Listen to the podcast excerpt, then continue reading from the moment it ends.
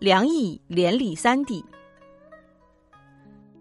当张衡的地动仪在世界上首次测报出地震后的第六年，也就是公元一四四年，东汉顺帝去世。顺帝的皇后姓梁，他的哥哥梁毅是大将军，掌握大权。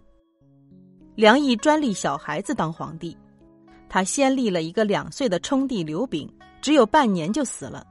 他又立了质帝刘纂，汉质帝才八岁。他看梁毅独断专行。把谁都不搁在眼里，很气愤。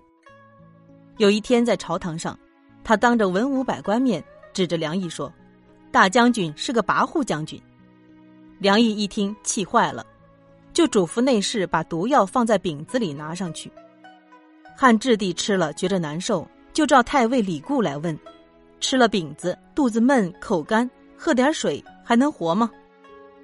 梁毅抢着说：“不能喝，喝了恐怕要吐。”梁毅结结巴巴的还没说完，汉质帝就倒在地上打了几个滚儿死了。可怜的质帝在位仅仅一年时间。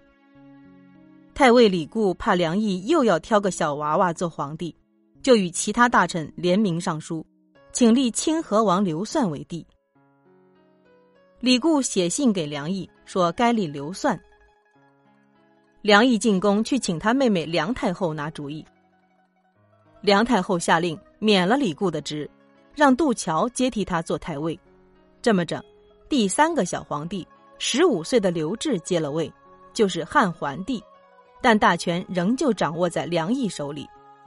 转眼过了年，汉桓帝娶了梁太后的小妹妹，姐妹俩一个是太后，一个是皇后。梁毅要拿最阔气的聘礼去迎接他妹妹，杜桥说。不能破坏先皇定下的规矩，梁毅恨透了杜桥。碰巧洛阳发生地震，一些人上书说，京师地震罪在太尉。梁太后又把杜桥免了职。梁毅趁机请梁太后把李固下了监狱。李固的学生们听说老师给逮了起来，一齐到宫门前请愿，要求释放李固。梁太后怕事情闹大，只好把李固放了。李固昂着脑袋走出监狱，洛阳城里满街满巷的人都直喊万岁。梁毅听说了，又去对梁太后说：“李固笼络人心，不如趁早把他治了。”这一来，李固又被抓了起来。李固受不了折磨，在监狱里自杀了。梁毅又把杜桥抓起来，也给逼死在监狱里。公元一五零年，梁太后病死，朝中的大事还是梁毅一个人说了算。过了三年，黄河发大水，益州一带的河堤决了口，几十万户人家流离失所。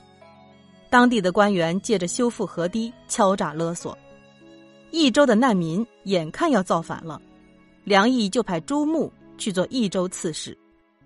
朱穆是个出了名的执法如山的人。梁毅此举是想趁机整朱穆。朱穆才过了黄河，益州的贪官吓破了胆，有四十多人扔了官印逃走了。朱穆到了益州，铁面无私，认真查办。有人向朱穆告发，宦官赵忠的父亲死了，赵忠跟埋葬皇上一样，给他父亲穿上了御衣。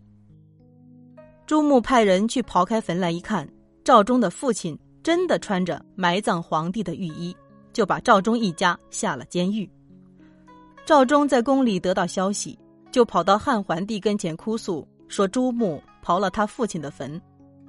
梁毅也在旁边说朱穆很多坏话。汉桓帝立刻派人把朱穆逮回来，关进了监牢。消息一传出去，有好几千太学生出来打抱不平。大伙儿一起来到宫门前，要求释放朱穆。要是不放，大伙儿愿意跟朱穆一同坐牢。汉桓帝也怕秀才造反，只好把朱穆放了，让他回到家乡南阳去。太学生们还不肯罢休，又上书给汉桓帝说：“皇上要安定天下，就得启用忠良。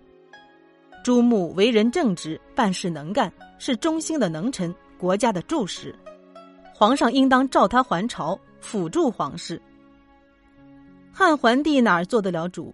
大权还在梁毅手里拿着呢。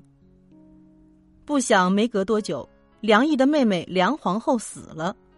汉桓帝喜欢邓贵人，梁毅就派了个刺客去杀邓贵人的母亲，不料那刺客被人逮住了，审问下来是大将军梁毅派去的。邓贵人把这事告诉了汉桓帝。以前梁毅杀过不知多少人，汉桓帝从不过问，这会儿杀到邓贵人的母亲头上了，那还了得？汉桓帝秘密的跟五个宦官商量定当，派遣一千多御林军，突然包围梁毅的住宅，收了他的大将军印，逼得梁毅喝毒药自杀。梁家的子弟亲属有的给处死，有的废为平民。跟梁毅好的大官小官免去了三百多人，朝廷上的官员差不多空了。